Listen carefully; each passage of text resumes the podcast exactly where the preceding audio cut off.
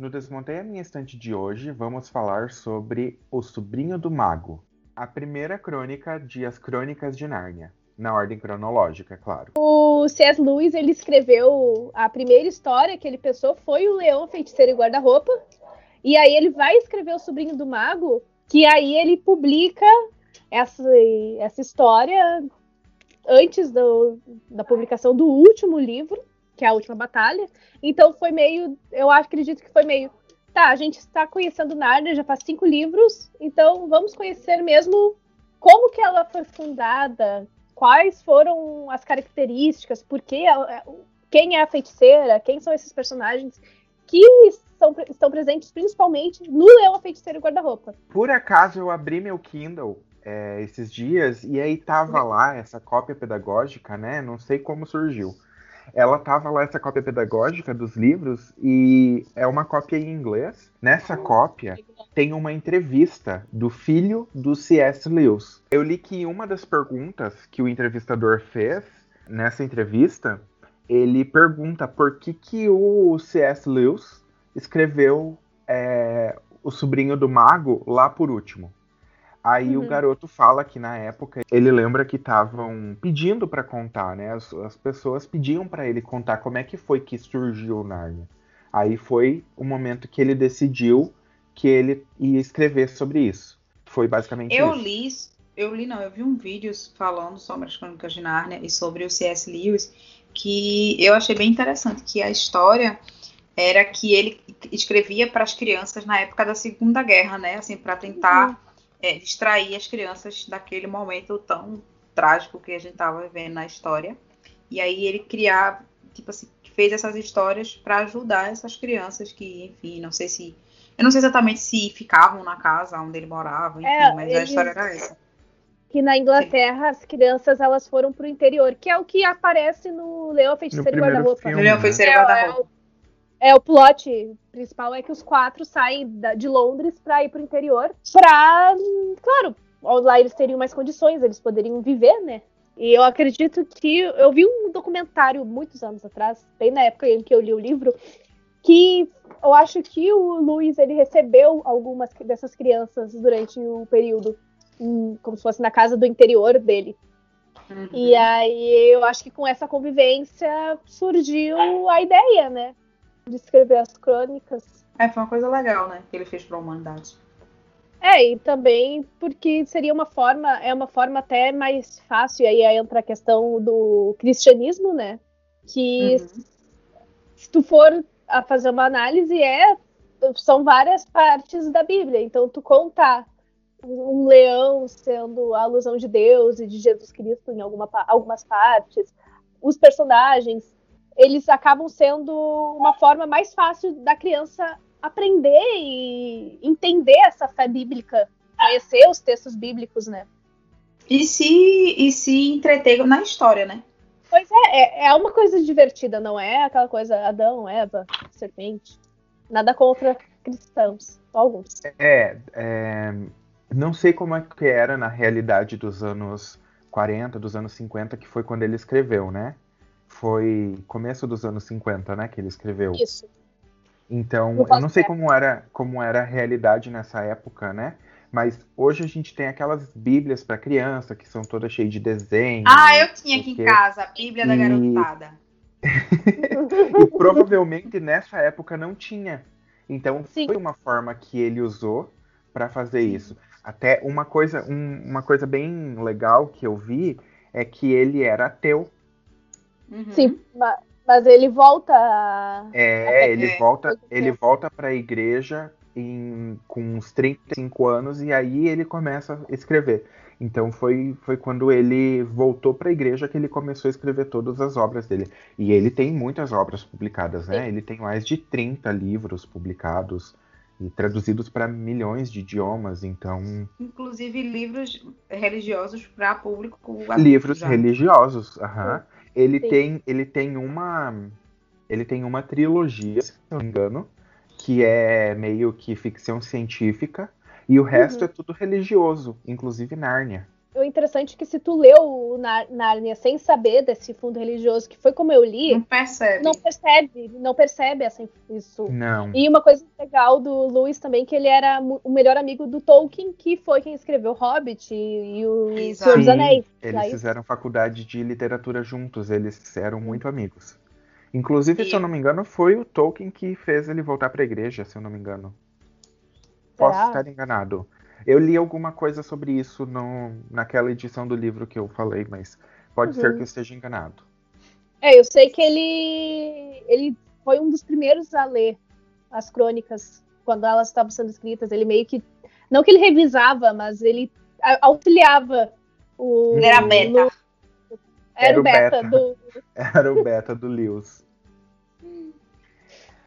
Eu sei que então, um influenciou gente... bastante a obra do outro. Eu, eu li isso. sobre isso. Sim, sim, eles influenciaram.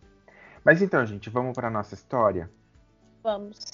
Vamos não, vamos. O sobrinho do mago, ele conta a história de Polly, que é uma garota de 11 anos, que mora em Londres, e de Diggory, que é um menino também de, da mesma idade dela, 12 anos, é, e eles... O Diggory, ele morava na fazenda, morava numa fazenda com o pai e a mãe. E aí a mãe dele está muito doente e o pai vai viajar, ele vai para a Índia. Aí o Diggory e a mãe eles vão morar em Londres com a com os tios do menino, né? O, o André e a Leti. Eu não sei se é Letícia o nome dela, eu não, não acho que nunca foi Leti, falado. Beijo, Leti. Beijo, Leti. Ó, em homenagem a você esse livro. S. os Visionário. Aí, é, o tio André e a tia Leti são irmãos da mãe do Diggory e estão cuidando dela porque, né, ela não podia ficar sozinha na fazenda com o menino. Um belo dia, a Polly, ela estava brincando no quintal e aí surge a cabeça de um menino, o rosto de um menino por cima do muro, que é o Diggory.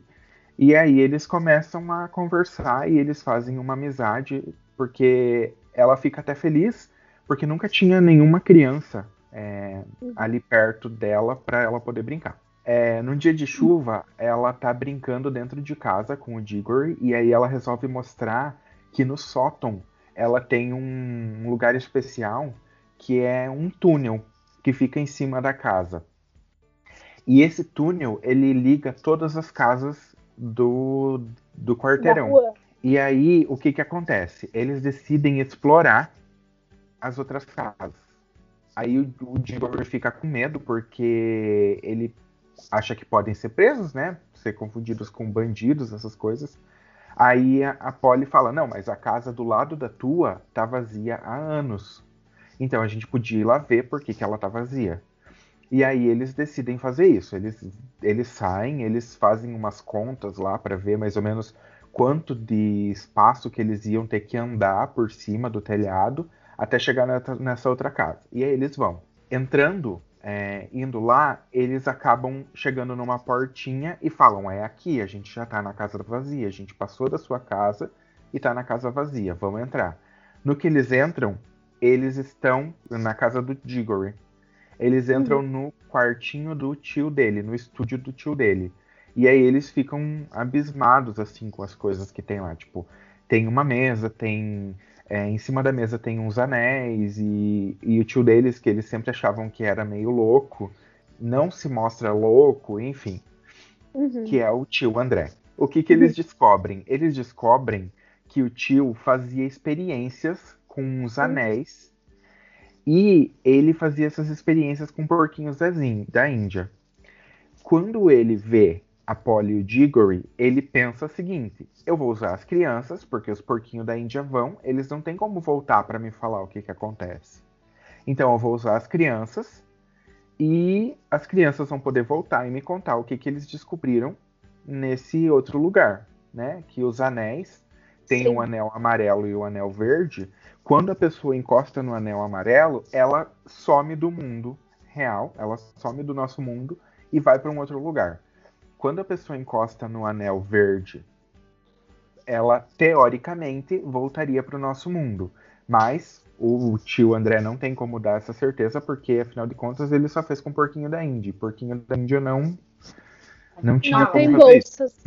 Não tem, é, não tem como pegar Não e tem- encostar num anel verde, enfim. A Polly, ela acha muito lindo os anéis. O tio André pensa, eu vou dar pra ela já que ela quer. E aí ele oferece os anéis pra ela.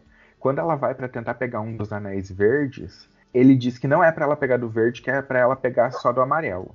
E aí quando ela encosta no anel amarelo, ela some. Aí o Diggory ele fica revoltado, ele fica tipo, ah, puta que pariu, não sei. Enfim, ele não faz isso porque é a Bíblia, né? Enfim. ele, ele fica triste, ele começa a chorar, ele fica desesperado. Aí o tio explica pra ele o que os anéis fazem, dá pra ele dois anéis verdes e diz: Você pode pegar esse anel amarelo e buscar ela e trazer de volta, aí você me conta o que, que acontece. E é isso que ele faz. Ele encosta, ele guarda os dois anéis verdes no bolso, ele encosta no anel amarelo e some. No que ele some, ele chega num. como se fosse um bosque. Tem algumas árvores, é um lugar muito, muito claro, assim, um lugar bem verde. E nesse bosque tem as árvores e tem alguns laguinhos. Laguinhos pequenos, assim, não são muito grandes os lagos. Quando o Diggory chega nesse bosque, ele. Esse bosque é um bosque meio que encantado, assim, e ele fica tipo. como se o tempo passasse. Como que eu posso dizer? Em câmera lenta. Mais como devagar. se- É, Mais ou devagar. como se desse, é, ou como se desse a impressão que o tempo nem passasse, na verdade, sabe? Que ele acaba esquecendo quem ele é, ele acaba esquecendo o que, que ele faz, e aí ele olhando pelo bosque, ele vê uma menina deitada, encostada numa árvore, deitada no chão, assim, na relva, encostada numa árvore. E aí ele chega per- perto dela e pede, tipo, ai, o que, que você tá fazendo aqui? Quem que é você? E ela fala, eu não sei quem eu sou, mas eu tô aqui há muito tempo. Aí eles começam a conversar. E nessa conversa eles acabam relembrando sobre o tio André, sobre os anéis, sobre a vida deles, enfim. O que, que acontece? O Diggory fala que ele tá com os dois anéis verdes para eles voltarem. Só que o que, que eles pensam? Já que a gente tá aqui, a gente pode pular em algum desses lagos e E ir para algum tá, né? lugar. É, ver aonde que vai sair. A gente pode ir, depois a gente encosta no anel amarelo e a gente volta pra cá. Então eles resolvem fazer isso e eles vão. Eles é, Fazendo nada, né? é, não tem nada pra fazer na vida, tá chovendo na casa deles, ninguém vai dar falta, enfim. Eles encostam no anel amarelo e pulam num, e eles pulam num dos lagos que, que tem perto deles. Antes disso, eles demarcam o lago que o Diggory Saiu, né? De onde ele saiu pra poder voltar pra é, casa. é, é, o, o lago da onde ele saiu para eles saberem qual que é o lago que vai para para casa deles, né, para Londres, enfim. É, eles é, pulam nesse outro lago. Quando eles chegam no lugar, é um lugar assim devastado, podemos dizer. Eles chegam numa cidade, eles veem que a cidade está abandonada, meio destruída, e eles começam a andar. É tudo gigantesco, assim, tudo magnânimo, sei lá como é que eu posso descrever o local. É, eles começam a andar e aí eles entram num- numa sala e nessa sala tem várias pessoas sentadas em cadeiras e parece que as pessoas estão dormindo. É, as pessoas são gigantescas, assim, sabe? Dois, três metros de altura. E aí, quando eles se aproximam, eles percebem que as pessoas poderiam estar mortas ou poderiam ser bonecos, porque elas não se mexem, não, não, não fazem nada. Num dos cantos dessa sala tem um sino, e esse sino tem uma plaquinha em um outro idioma que eles nunca viram na vida. Mas quanto mais o Diggory e a Polly olham para a placa, mais sentido vai fazendo e até que eles conseguem ler. E aí é um encantamento que diz é, que se a pessoa tiver coragem no coração delas, eles pegam o, martelinho que tem, batem no sino e vejam o que acontece, ou eles podem ir embora e passar o resto da vida loucos tentando adivinhar o que, que aconteceu. O, o, a Polly fica assustada, ela fica tipo, não, você não vai fazer isso. Mas o Diggory, ai, menino, né? Menino é atentado, Homens. é capeta. Capeta. Ai, sem palavras. criança. Ai, vontade de, né, esguelar. Ele fala, não, eu tenho coragem e eu vou, eu vou fazer. Aí ele pega um, e martelinho, bate no sino, e aí, tipo, começa meio que tremer, Hum. sabe? A nota do sino é uma nota muito longa, né? O som é uma nota muito longa, e começa a tremer tudo, o local. E aí, quando eles olham, uma dessas pessoas que estavam na cadeira começa a levantar. E é aí que aparece a Jades. Aí ela desperta desse sono profundo, ela vê as duas crianças e ela explica o que, que aconteceu. Ela diz que ela era rainha desse lugar e aquelas pessoas que estão mortas eram todas a família. Mortas não, né? Que estão adormecidas. Eram todas a família dela. E esse esse lugar, essa cidade, esse mundo, a gente pode chamar, ele estava em guerra. E como uma saída para eles não serem assassinados, a Jades ela enfeitiçou, porque existe magia no sangue dela, isso desde, desde muito tempo a magia é, está presente no sangue da família dela, e ela resolveu enfeitiçar é, o local, matando toda a população e colocando a família dela num sono profundo, que seria acordado somente pelo toque do sino. Mas no Uhum. caso, a única pessoa que foi acordada é ela, né? Então, ela, ela resolve fazer isso para ela salvar a família dela, vamos por assim dizer. Entre muitas aspas. Entre muitas aspas, né? Porque para salvar a família dela, ela matou o resto do mundo inteiro. Mas enfim. É, aí. Mas isso, é, mas isso é uma alusão à bomba atômica, né? Que para um bem maior foram jogadas, porque daí ele fa- fala sobre como ela falou a palavra execrável, a palavra que destruiria mundos. Então ele também aí tem essa influência do que acabou de acontecer, né? Porque ele está escrevendo em 50 e poucos. Então a influência do pós-guerra ainda é muito muito, Muito forte. grande. Não, eu é, não eu tem como tu- posso. Vai, pode continuar. não pode falar. Eu. Eu, eu não posso falar muito sobre isso porque eu não tenho, assim, tanto conhecimento na área, né? No caso, sobre o quê? Sobre uma bomba No caso- atômica? De uma Não. Não, no caso de fazer essa comparação, entendeu? Ah, sim. Não tenho muito Ah, não. conhecimento na questão de, da bomba atômica, assim. Enfim. Tá, mas é a, a alusão, e tanto que há, há artigos, há resenhas que eles falam disso também. Sobre como essa palavra Uhum. execrável ela teria a, mesma, a mesma força do que seria uma bomba atômica. Algo que destruiria, algo que acabaria com um planeta, acabaria com uma população. Que é, É, mas- Mas faz muito sentido mesmo, né? Pelo fato de. Acordar a bexiguenta lá. É, não, não só isso, né? Mas pelo fato de ser escrito pós-guerra. Sim, Era uma coisa Ah, que sim, realmente sim. tava. Era uma coisa que realmente estava muito. Muito ali. Muito vivo ainda, né? Eu acho que faz muito sentido essa, essa alusão. Então, aí a Jades fala que, que o mundo dela é um mundo muito antigo, tanto que o sol deles é um sol laranjado, quase vermelho, e, e dá uma impressão, o, o Digor e a Polly falam no momento que eles chegam na cidade que tem uma impressão de ser um lugar muito antigo, um lugar que está morrendo. Uhum. Aí o que que acontece? É, o Digor e a Polly ficam meio que assustados com a feiticeira, tem um tanto de medo, com razão, e aí eles planejam em voltar pro bosque sem levar ela, né? Deixar ela ali e voltarem pro bosque. Mas ela acaba descobrindo, e na hora que eles tentam, na hora que eles tocam um anel amarelo para voltarem pro bosque, e que eles é, né, voltam, a Uhum. feiticeira acaba segurando na, na Polly. E ela acaba junto. pegando numa parte do corpo da Polly, não sei se é no pé, não sei se é na mão. Enfim, ele, ela acaba voltando com eles. E aí quando, quando eles estão no bosque e eles veem que ela tá saindo do lago também, eles voltam correndo pro lago deles e pulam.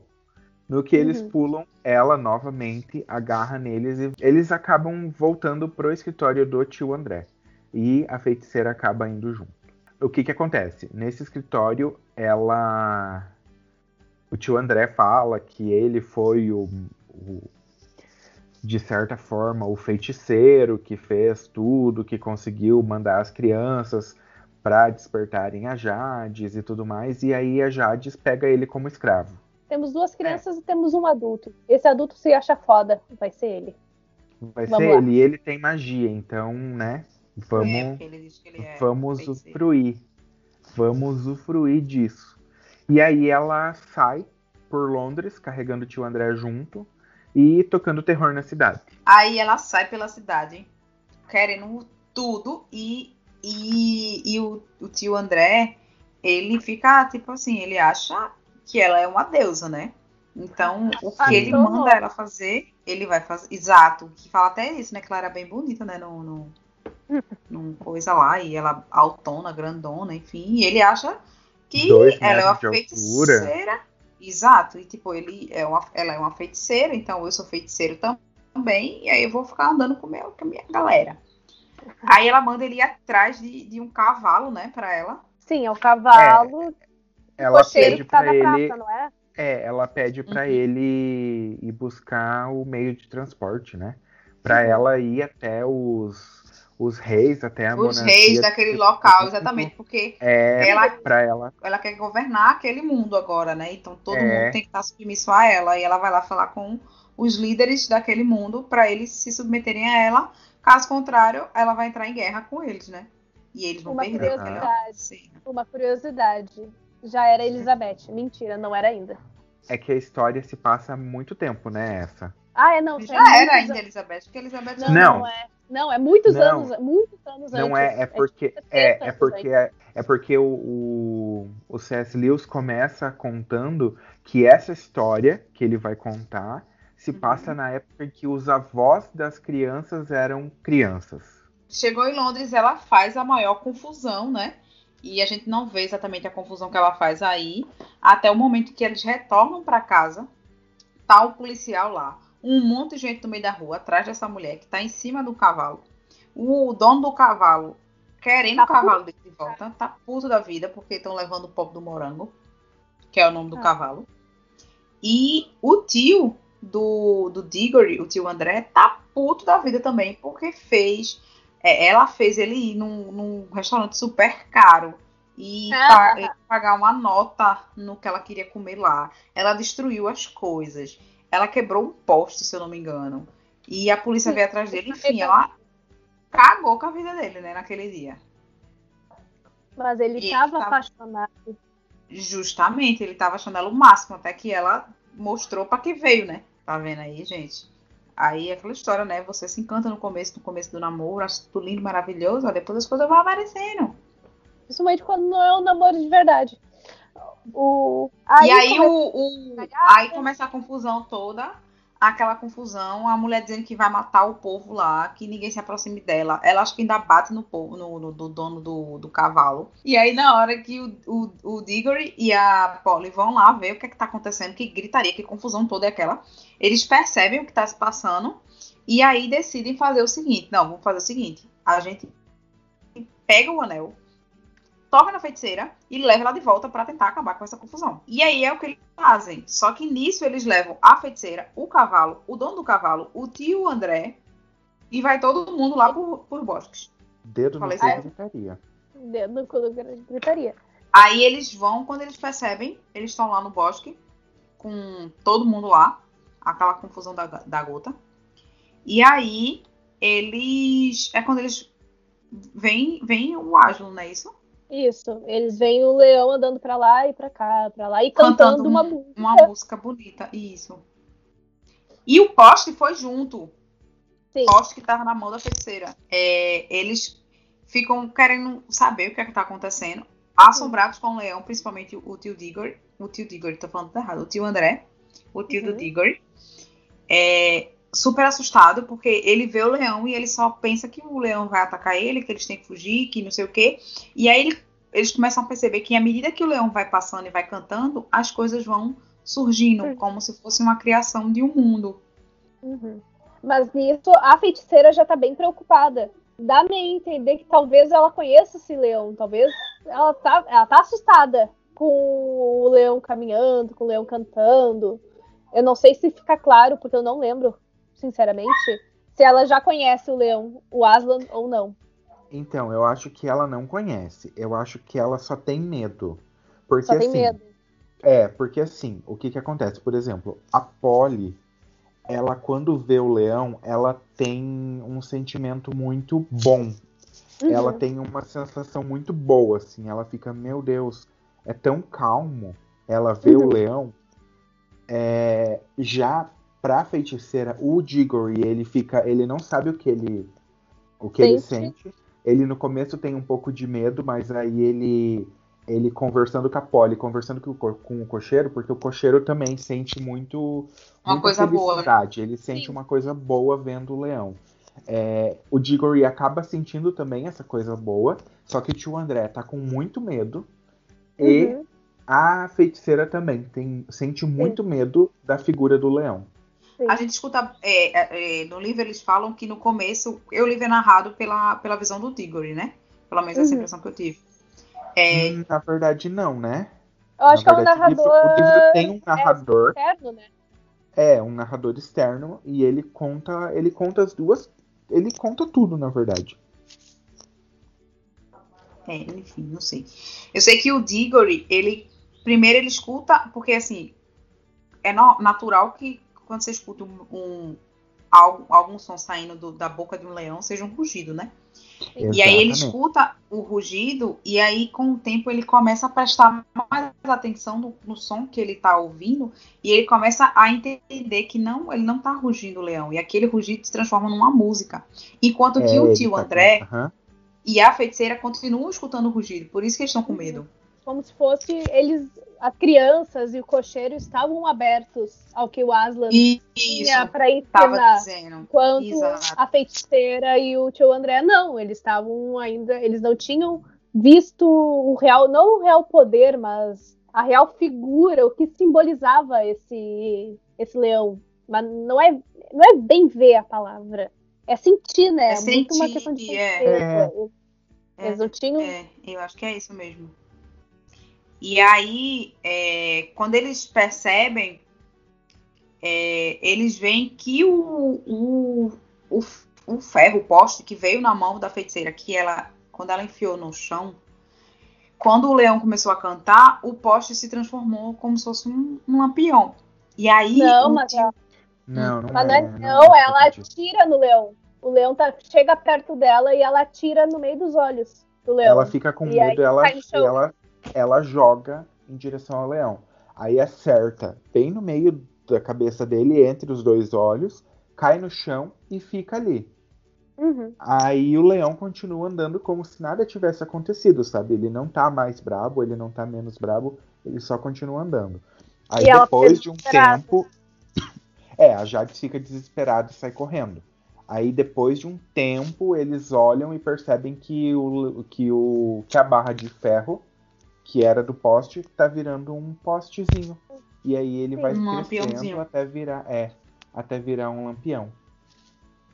E aí o tio André fica logo pensando, né? Tipo, meu Deus, eu vou ganhar muito dinheiro, rios de dinheiro aqui, porque esse lugar é mágico, eu posso trazer as pessoas e, e, enfim, vou dizer que tô curando as pessoas, trago elas pra cá, cobra maior nota, não sei o que, blá blá blá. Que ele já tá ali vendo as coisas ali como uma forma dele se dar bem de ganhar dinheiro, né? Uhum. às custas da magia alheia, né? E aí, eu não sei exatamente como é que os animaizinhos surgem, não. Eles vão surgindo Aos Tipo, poucos, como não se- é? É, não, é como se abrisse um buraquinho na terra e desse buraco saísse. Tipo, como se eles brotassem da terra, sabe? Os animais. Diferentes tipos de animais. Sim, aí os bichinhos vão se aproximando, a Aslan vai soprando assim, eles, Hum, um bafo de Ah, leão. adorei, a- adorei o efeito. Gostou? Como que eles fazem? Assim, ó. Ah, entendi. E aí, E aí eles vão se aproximando e aí alguns deles começam a falar, né? E aí eles E aí começam tem a primeira a puxar. piada. Tem a primeira piada, que é da girafa, né? É da girafa? Não, não é uma gralha. Ah, é uma Uma gralha. gralha. Do gralha. A gralha conta uma piada, daí hahaha, todo mundo ri. Aí os Mas Agora não é uma vez. piada. Mas não é uma piada. Eu nunca entendi o que foi que a gralha falou. Que ela só Ela- fala um negócio lá e daí ela fica, ai, sou eu a primeira piada, não sei. Mas não faz sentido nenhum. É porque que ela fala falou. uma coisa, ela fala uma besteira e aí começam a rir da- dela. Aí ela acha que ela fez a primeira piada, entendeu? Aí depois ela entende que não, que ela não fez a primeira piada. Ela foi a primeira piada.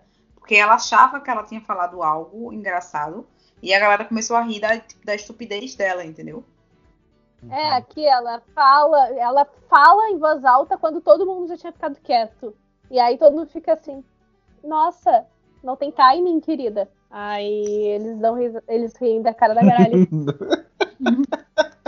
É bem Porra. isso que eles falam, não tem timing, querida. Não se organizou, não presta atenção no rolê. Aí os bichos ficam tudo conversando. Nisso a feiticeira ela já correu pro meio do mato, né? Ela fugiu. O tio, O tio tá fica com- planejando ficar rico, né? É, sim, só que ele mesmo assim ele continua com medo do leão, porque o Aslan, o leão, né, chega pra Sim. conversar com as crianças e com o cocheiro, Ah, e aí o tio sai correndo.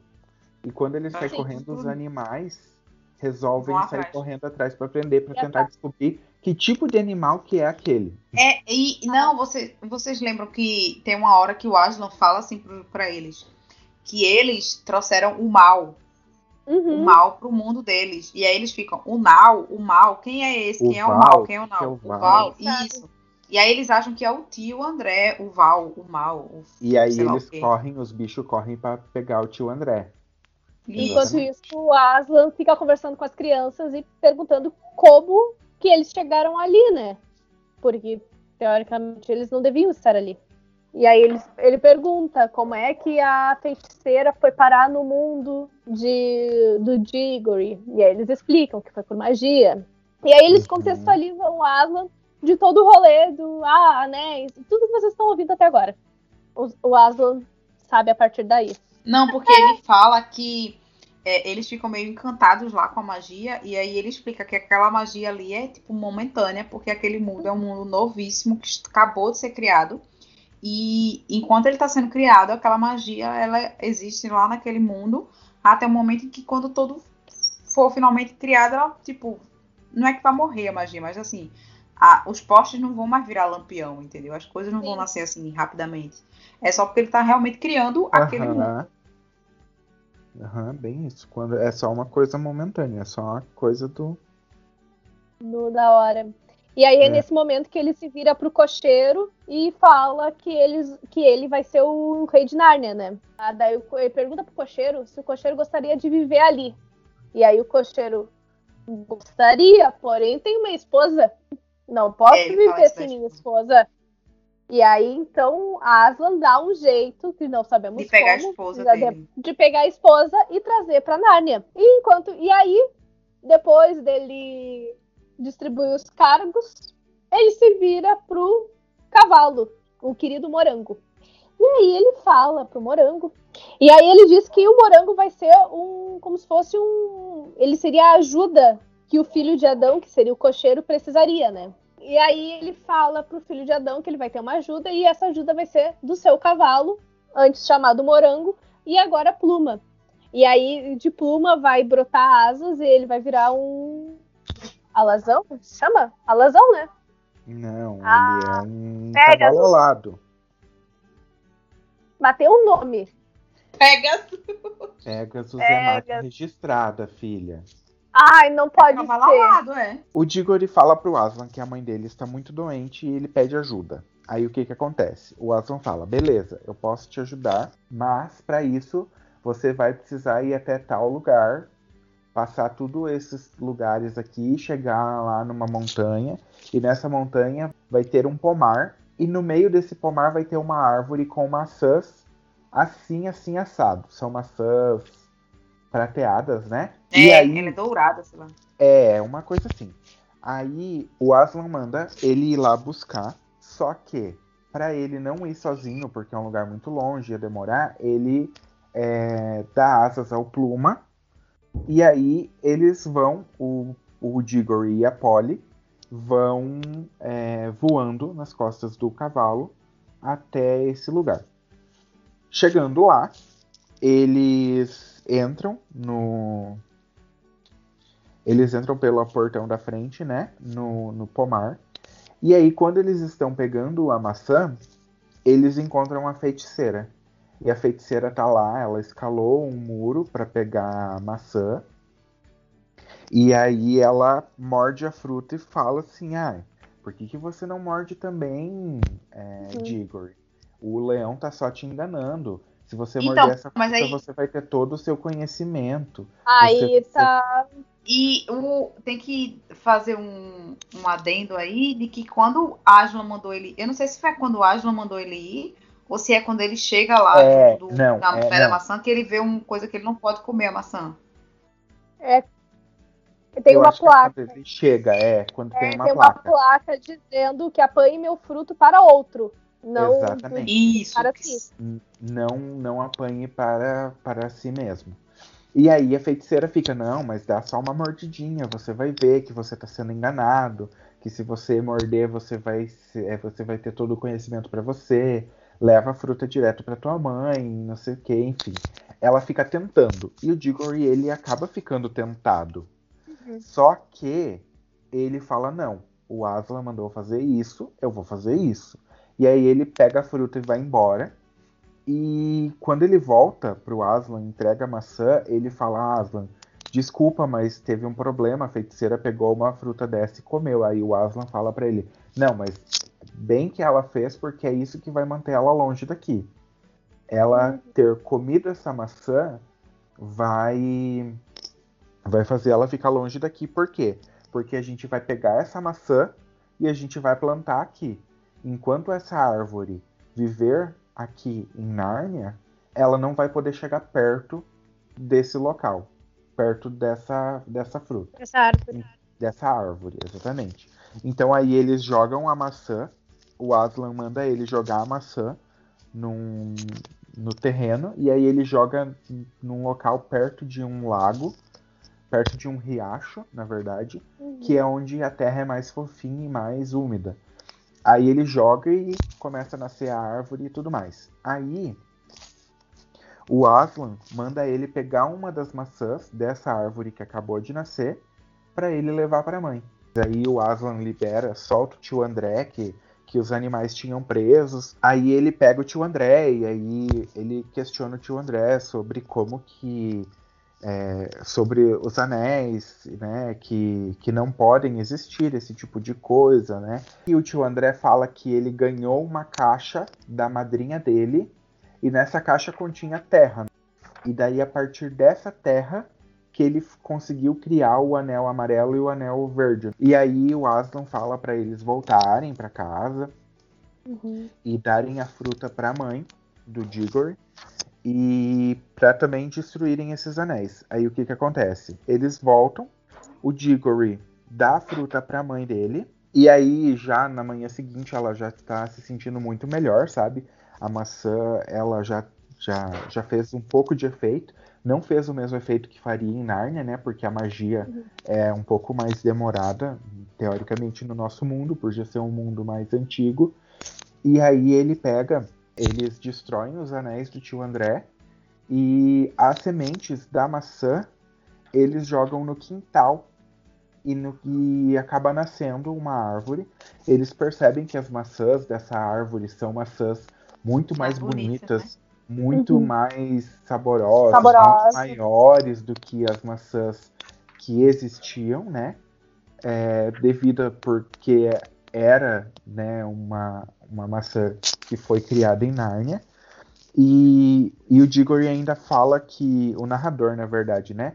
Ainda uhum. fala que em alguns dias, mesmo não tendo nada de vento, a árvore balançava. Uhum. Como se fosse um vento que tivesse uhum. em Nárnia. Como se ela tivesse em lembranças.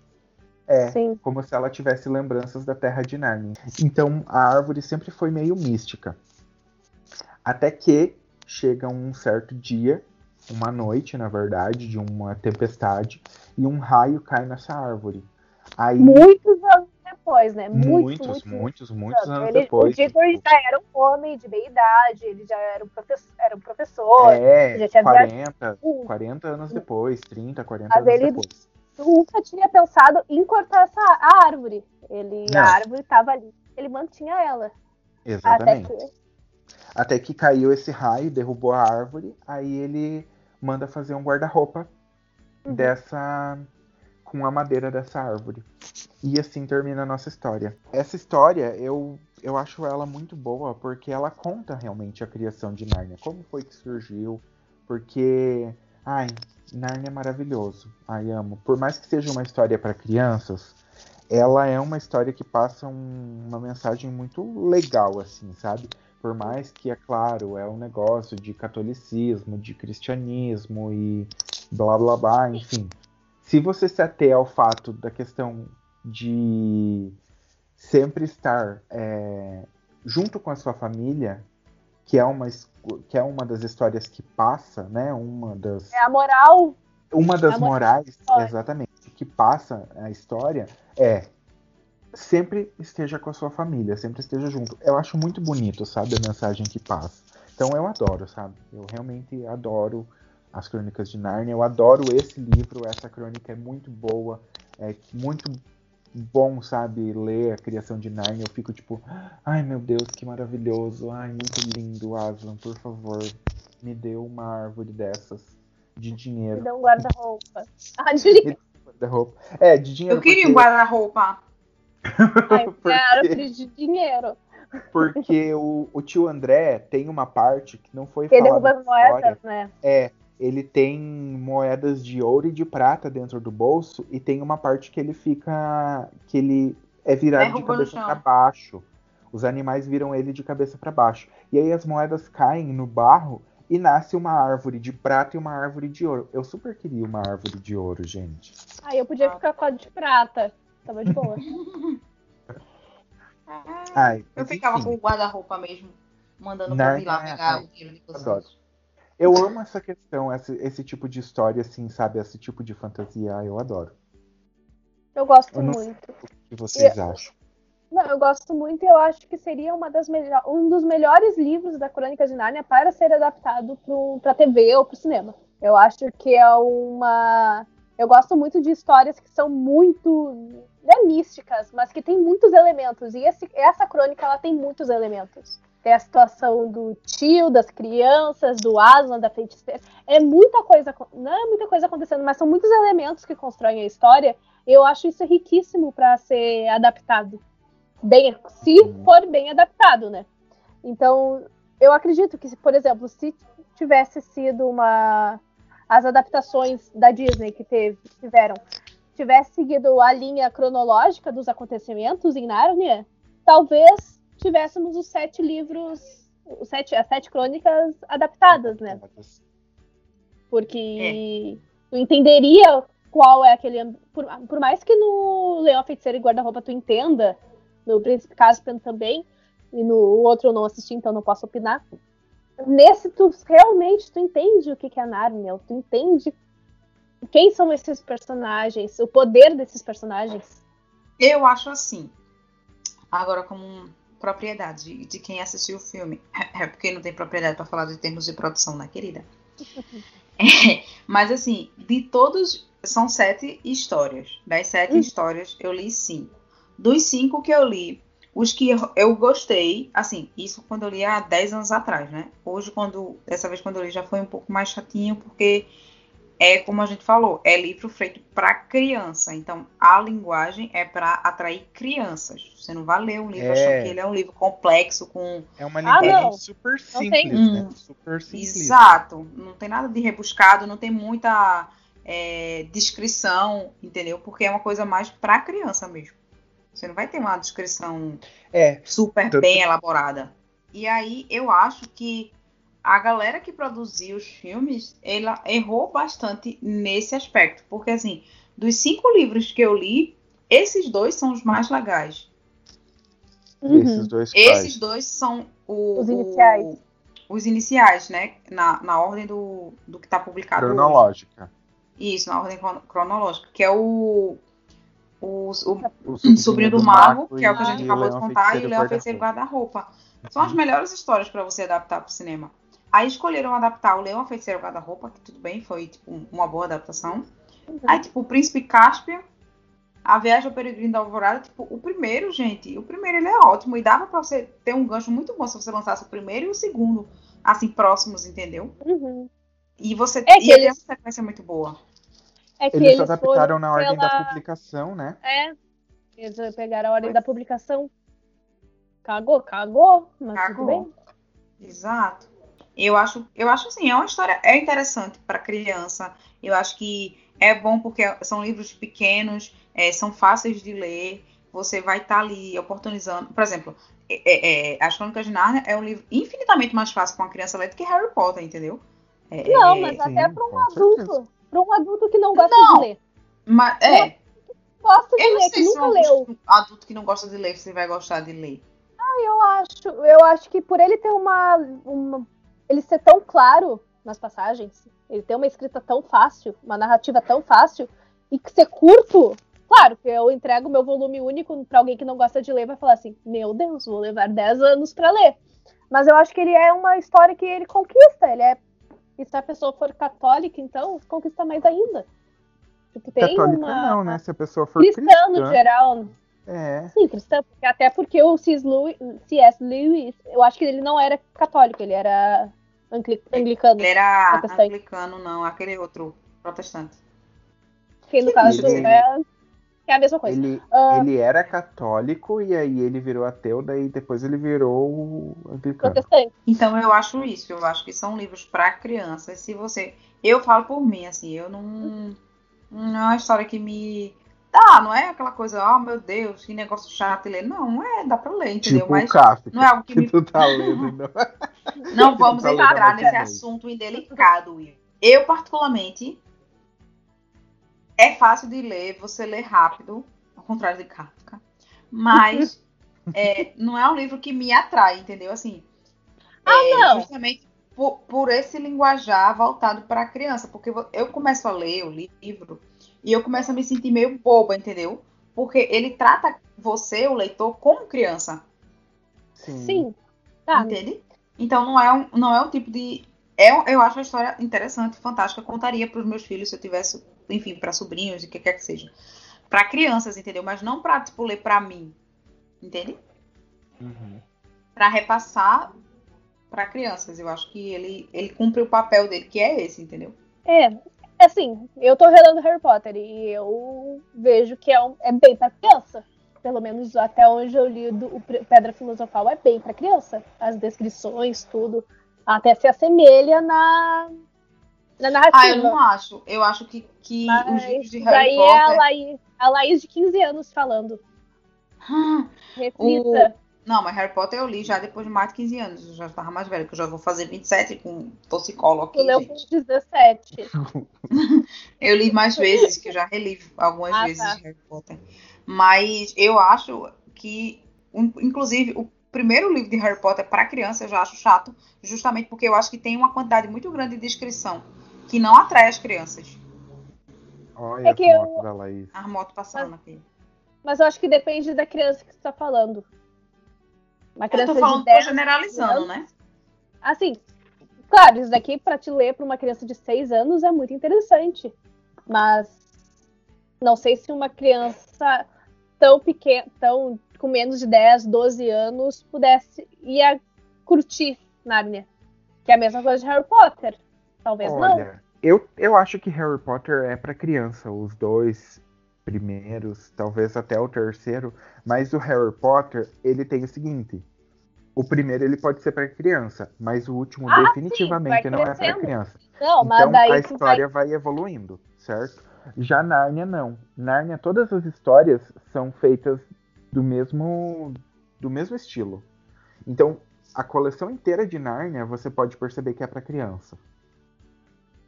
Ok. É, eu também Já acho. Harry Potter não. Harry Potter, beleza. Os, os primeiros, ok, são bem infantis, assim. Tanto que eu não gosto só do. de pedra. É, tanto que eu não gosto de Pedra Filosofal e Câmara Secreta porque eu acho que é muito infantil. Eu muitas vezes não assisto. Polêmica. É, É, é não gosto, tanto. realmente não gosto. E aí, É- assim, só que o resto é- do Harry Potter é, vai ser muito mais adulto do É que porque isso- Narnia. que eu ia dizer agora, o, o Harry Potter é uma história que a gente vê, a história vai ficando, vamos dizer assim, mais para adulto, porque a gente vai acompanhando o personagem, né? À medida que o personagem vai crescendo. Crescendo que eu falo, né? Crescimento de tipo, como pessoa, em termos de idade mesmo. Sim. Enquanto que as crônicas de Nárnia são histórias que, em algumas histórias, a gente encontra os mesmos personagens, mas a história não acompanha os personagens, entende?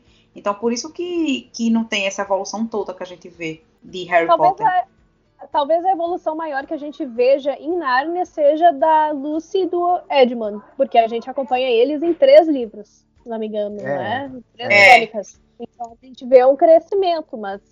Não, sim, essa crítica é óbvia, porque até o, o do Harry Potter a gente teve um- é uma autora, infelizmente, do século XXI, que escreveu. A gente cresceu com Harry Potter, tanto no cinema quanto no na, Na TV. literatura. Eu acho que quando. É, na literatura. No- tanto no Quando- cinema quanto na TV. Porque eu assisti na TV, tá? Aí, mas Nárnia não, Nárnia foi escrito completamente com outro. Não tem como. É até anacrônico tu acabar comparando, eu acho. Não, A sim, proposta- certeza. Total. Eu só tava dizendo justamente isso, que eu acho que para uma criança que tá tendo um primeiro contato com a literatura, eu acho que as Crônicas de Nárnia é muito mais fácil dela ler do que Harry Ah, não, Potter. sim, concordo. Eu acho legal essa questão dessas crianças que elas mal se conhecem e se metem em altas confusões. Convulsões. Meu Deus! Convulsões. Meu Deus, tá tendo Com- confusão a criança. Confusões! Ai, é difícil! Mal se conhece, já se joga no chão tremendo. Já tá tendo. Confusão, gente. Que horror, Ai, meu que Deus horror. do céu. Meu Deus. Altas confusões, que nem uma- um filme de sessão da tarde. Eu acho interessante a proposta desse primeira, o, primeira crônica. Acho alguns personagens chatos, como o tio. Eu lembro que quando eu li, eu achei ele insuportável, porque ele realmente era insuportável. E devo dizer que eu achei as crianças bem chatas. Porque normalmente eu gosto mais dos vilões. Tô pra dizer isso. Porque normalmente vilões são mais elaborados. Eu gosto mais, eu não sei porquê. Eu fico querendo saber mais. Vocês puderam perceber que estamos somente eu, a Fernanda e a Laís. No episódio anterior também estávamos só nós três. É, a Lori, por enquanto, né, momentaneamente, ela vai se afastar um pouco. Ela está com uns problemas pessoais para resolver. Então, seguiremos o podcast somente nós três. Daqui uns dias ela volta. Será só amor e paz. E dedo no cu e gritaria quando ela voltar, como sempre. Então, gente, gostaram do episódio de hoje? Vocês já conheciam essa história das Crônicas de Narnia? Digam aí pra gente nos comentários o que vocês acharam. Para acompanhar as novidades e os avisos dos novos episódios, sigam o nosso Instagram, arroba DMestante. Fiquem ligadinhos, porque no próximo episódio a gente vai falar sobre Hogwarts, uma história. E lembrem-se, esse podcast é antifascista. Beijos, paz. Beijos, paz. Beijo, paz.